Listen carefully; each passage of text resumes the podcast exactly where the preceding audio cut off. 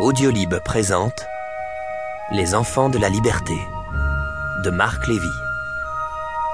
Lu par Emmanuel de Koning, Aurélien Ringelheim, Julie Bazek, Fabienne Loriot et Patrick Donnet. Épilogue lu par Marc Lévy. J'aime bien ce verbe, résister.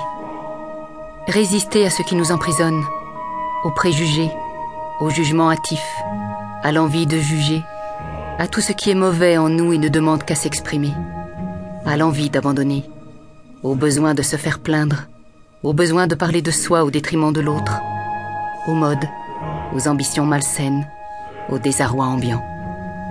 Résister et sourire. Emma Dancourt.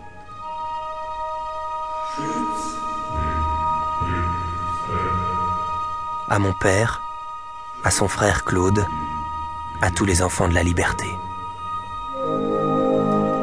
À mon fils et à toi mon amour.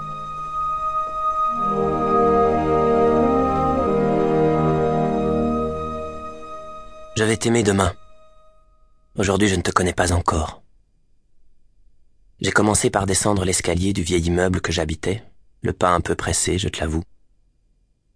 Au rez-de-chaussée, ma main qui avait serré la rambarde sentait la cire d'abeille que la concierge appliquait méthodiquement jusqu'au coude du deuxième palier les lundis et puis vers les derniers étages les jeudis.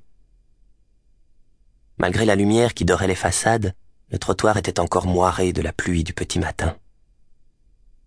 Dire que sur ces pas légers, je ne savais encore rien. J'ignorais tout de toi. Toi qui me donnerais sûrement un jour le plus beau cadeau que la vie fait aux hommes. Je suis entré dans le petit café de la rue Saint-Paul. J'avais du temps dans les poches, trois au comptoir, nous étions peu à être riches de cela ce matin de printemps. Et puis, les mains derrière sa gabardine, mon père est entré. Il s'est accoudé aux zingues comme s'il ne m'avait pas vu, une façon d'élégance bien à lui. Il a commandé un café serré, et j'ai pu voir le sourire qu'il me cachait tant bien que mal. Plutôt mal. D'un tapotement sur le comptoir, il m'a indiqué que la salle était tranquille, que je pouvais enfin me rapprocher.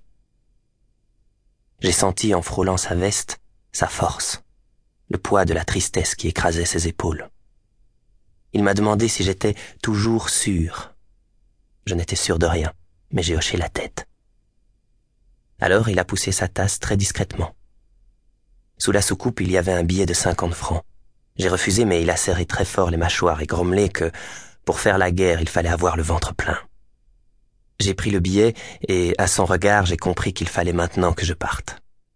J'ai rajusté ma casquette, ouvert la porte du café et remonté la rue.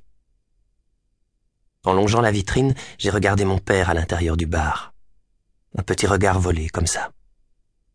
Lui m'a offert son ultime sourire, pour me faire signe que mon col était mal ajusté. Il y avait dans ses yeux une urgence que je mettrais des années à comprendre. Mais il me suffit aujourd'hui encore de fermer les miens en pensant à lui pour que son dernier visage me revienne intact.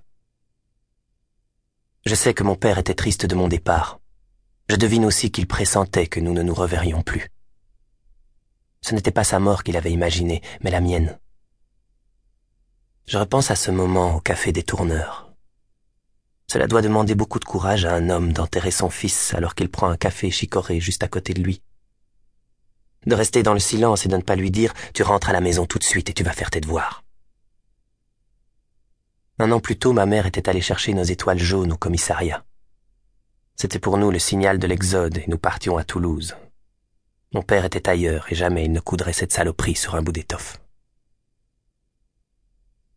Ce 21 mars 1943, j'ai 18 ans. Je suis monté dans le tramway et je pars vers une station qui ne figure sur aucun plan. Je vais chercher le maquis. Il y a dix minutes, je m'appelais encore Raymond. Depuis que je suis descendu au terminus de la ligne 12, je m'appelle Jeannot. Jeannot sans nom. À ce moment encore doux de la journée, des tas de gens dans mon monde ne savent pas ce qui va leur arriver. Papa et maman ignorent que bientôt on va leur tatouer un numéro sur le bras. Maman ne sait pas que sur un quai de gare, on va la séparer de cet homme qu'elle aime presque plus que